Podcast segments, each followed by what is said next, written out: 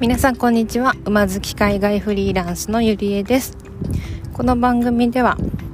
私の3つのテーマである馬海外フリーランスについてお話をしていきます、えー、今回はですね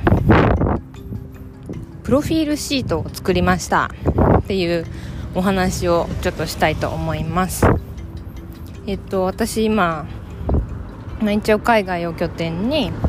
フリーランスっていうことでまあ個人でお仕事をしているんですけれどもやっぱりこうなんかお仕事って結構どんどんどんどん変わっていくんですよね。やることやる内容もだしまあすごくそう変わっていくんですよ。でそのまあなんで変わっていくかっていうとまあ自分で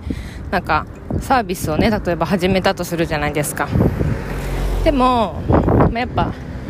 やってみて違うなと思うことも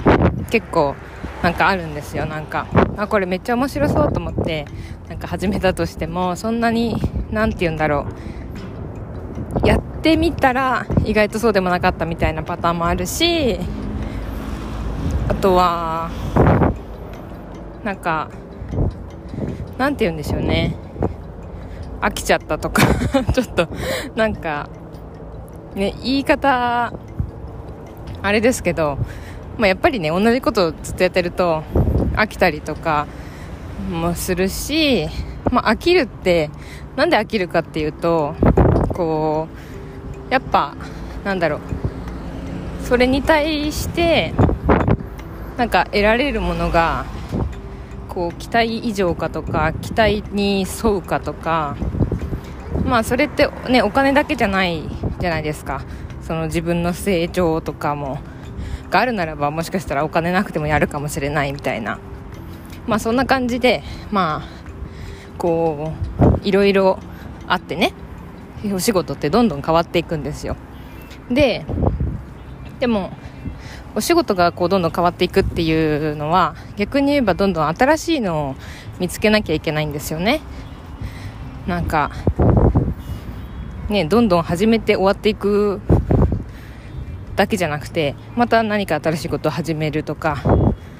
なんか、ね、新しく人とお仕事するとか、まあ、いろんなパターンがありますけど、まあ、そういうのがあるのでまあ結論としてこういろんな人とつながっていったりとか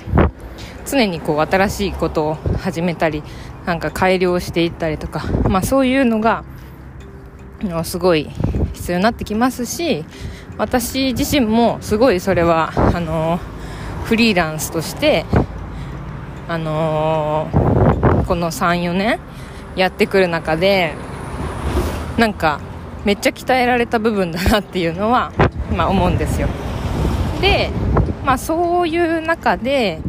その何て言うんでしょうね。まあじゃあどうやって変化をつけるかみたいななった時にやっぱりまあ人になんか話しかけてみるとかもう街中とかではないないですけどそのね SNS で面白そうな人とかとちょっとお話ししてみたりとかコメントでこうね会話してみたりとかあとはなんか馬関連のイベントとかあるのであればそれにちょっと、まあ、積極的に顔を出してこうまあね関係者の方とまた新たにつながったりとか、まあ、いろんな方法でその増やすお仕事の増やす方法を見つけているわけです。なんですけどやっぱりその、まあ、そうやってしていく中でなんか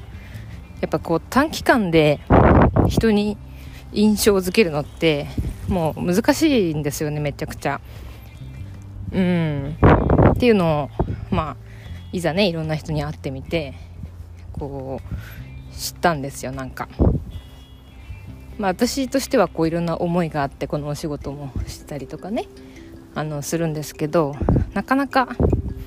あんまりそこまで、まあ、私のこう説明力もちょっと不足しているしプラスその何て言うんでしょうね。なんかうーん何て言うんだろう。まあそもそも時間がなかったりねそのそんなにたっぷり話す時間がなかったりとかあとはなんかどうしてもこう私多分海外で馬やってるみたいなのは いろんな人がこうねインパクトをなんだろうなんかそういう解釈で見てくれてると思うんですけどなんかじゃあ何やってるかっていうと多分多くの人が私がなんかどういう思いでどういうお仕事をしてるかとかいう具体的なことをなんかあまり分かってもらえてなくてでその限られた時間の中で私という人間を理解してもらうためにどうしたらいいだろうってたくさん考えたんですけど結論なんかその時間の中で理解してもらわないくていいやと思ったんですよ。で行き着いたのがプロフィールシートだったんです。もうそのなんだろう。まあ初めましてって感じで会ってでまあご挨拶をねしてでそこでまあ名刺とかね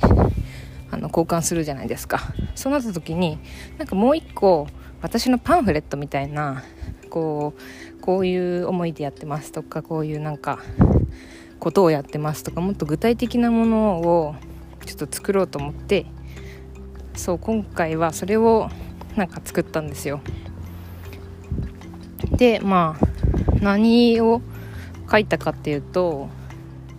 まあそのプロフィールとかもそうですけどなんかなんかどういう思いでやっているかみたいな部分とまあどんな仕事ができるかみたいな